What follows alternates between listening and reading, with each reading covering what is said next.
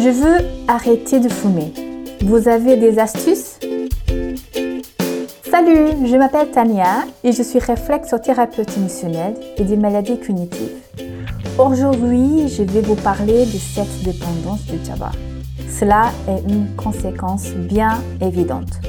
Je vous invite à appuyer sur le pouce bleu si vous avez aimé le thème et de me suivre sur ma page Facebook, Instagram, encore Spotify, où vous pouvez aussi écouter mes podcasts, et aussi sur TikTok, où je fais des petites vidéos, story time, et je réponds à toutes vos questions en vidéo. Mon site internet et mon adresse mail pour les plus timides d'entre vous. Pourquoi les gens commencent-ils à fumer? Bon, la plupart des fumeurs allument leur première cigarette par curiosité et de manière récréative. Les cigarettes sont très associées aux lieux, aux situations où les gens recherchent à s'amuser. À cet égard, l'influence des amis, des idoles et des proches exerce un grand pouvoir. Cette recherche de nouveautés motivée par la curiosité est une caractéristique encore plus répandue chez les adolescents. Il n'est pas difficile de trouver des fumeurs qui connaissent la cigarette avant l'âge de 20 ans. C'est précisément la phase de la vie dans laquelle le jeune construit son identité, recherche son appartenance et bien sûr vit un processus de découverte.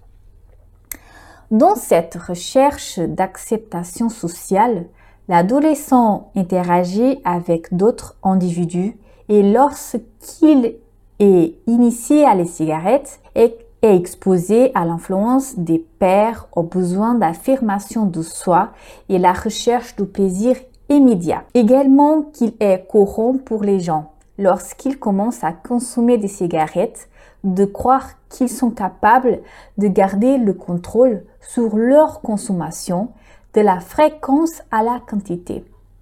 C'est la pensée magique, entre guillemets. La croyance des gens qu'ils ne subiront pas les conséquences de leur action étant immunisés contre elles. On parle peu euh, de la dépendance psychologique, mais elle joue un rôle important dans la vie de ceux qui fument et agit de manière très complexe. Elle est liée au rôle que joue la dépendance de la vie d'une personne. Cette sensation donne à la cigarette la possibilité d'offrir au fumeur un moment de détente. De cette manière, il devient l'alternative la plus immédiate pour échapper aux émotions désagréables il est plus facile d'anesthésier les émotions négatives en fumant que de faire face à leur réalité et à leur cause, car cela peut provoquer un certain type de détresse psychologique. Dans ce contexte, le tabagisme fonctionne comme une automédication et contribue à la formation d'un cercle vicieux puisque le problème qui cause l'émotion négative n'est pas résolu, il n'est pas déguisé. Il est possible de percevoir que la cigarette apparaît dans les différentes situations, bonnes et mauvaises, et le fumeur crée un lien avec lui, commençant à le voir comme quelque chose de familier et de confortable. Ces affections peuvent varier selon le contexte, l'expérience et l'histoire de la vie de chaque personne. Finalement, le plaisir de fumer est lié aux situations du quotidien et le fumeur commence à faire des associations. Il est très courant d'allumer une cigarette sur la table de bar ou en buvant un café par exemple. Le tabagisme une association entre la dépendance physique et le comportement du fumeur. Et il est même possible d'observer des situations qui deviennent des déclencheurs. Parmi les motivations psychologiques, bien que ce ne soit pas une règle générale, la perception d'isolement social, des sentiments constants de tristesse, de découragement et d'expériences stressantes fréquentes, ici comme euh, l'anxiété et l'impulsivité sont courantes. La cigarette devient la valve d'échappement pour vivre des situations désagréables, les rendant plus tolérables. Des études montrent que les fumeurs ont des niveaux considérables d'anxiété et de dépression et utilisent la cigarette comme stratégie pour échapper à ces émotions.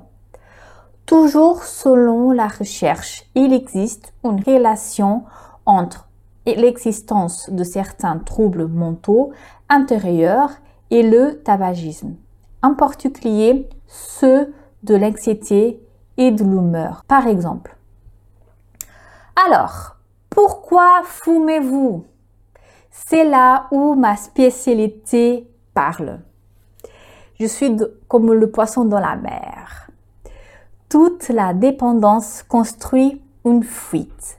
Cette fuite a commencé pour être une recherche et ce que se passe à la personne qui se projette littéralement l'objectif de la recherche de quelque chose qui a découvert dans son chemin et donne comme conclu sa recherche.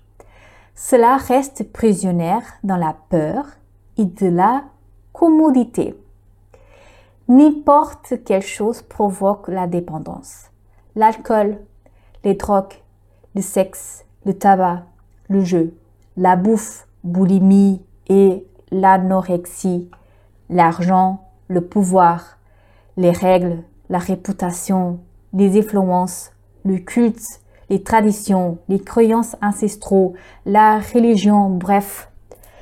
La personne dépendante, c'est celui qui reste dans le chemin de la recherche et pour cela se sent vide.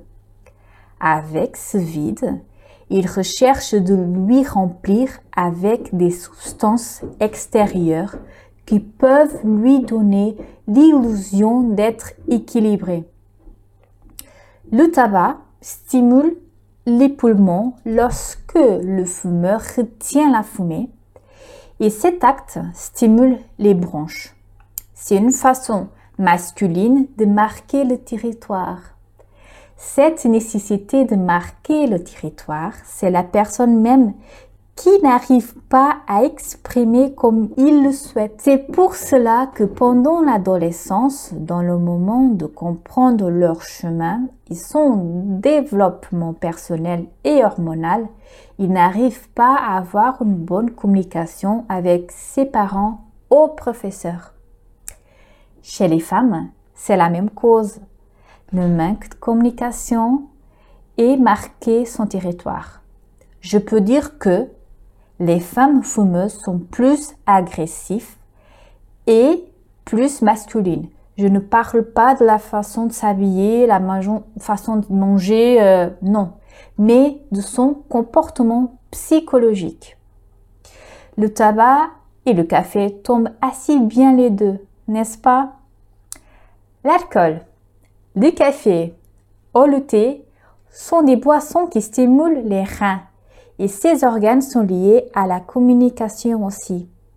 Donc, boire et fumer ne résoudre pas les causes, mais résoudre leurs conséquences. Alors vous dites, comment laisser de fumer? Communiquez. Faites un voyage dans le temps en que vous avez commencé à fumer et cherchez à comprendre le début de tout cela. Pardonnez-vous de ce fait. Pardonnez-vous à vous-même et à ceux que vous n'avez pas réussi à communiquer. Les thérapies holistiques sont bons alliés pour arrêter de fumer. Moi, avec mes clients, je commence par où a tout commencé et je laisse leurs émotions sortir. Chaque fois que vous fumez une cigarette, c'est plus une brique dans votre chemin. Et vous êtes interdit de dire que laisser du fumer est difficile. Hein? Difficile pour vous et de communiquer, parler ce qu'est dans vous. signé une ex-fumeuse. Oui, oui, été et j'ai laissé d'un seul coup tant le tabac comme les médocs pour la dépression. Bon, j'espère que vous avez aimé ce thème et je remercie la personne qui a posé la question. Donc, osez-vous de le faire aussi? On se voit dans les réseaux sociaux. N'oubliez pas que vous trouvez mon adresse mail dans la boîte dialogue pour ceux ou celles qui veulent prendre une séance de lecture plantaire ou de réflexologie plantaire. Je vous fais des gros bisous et à bientôt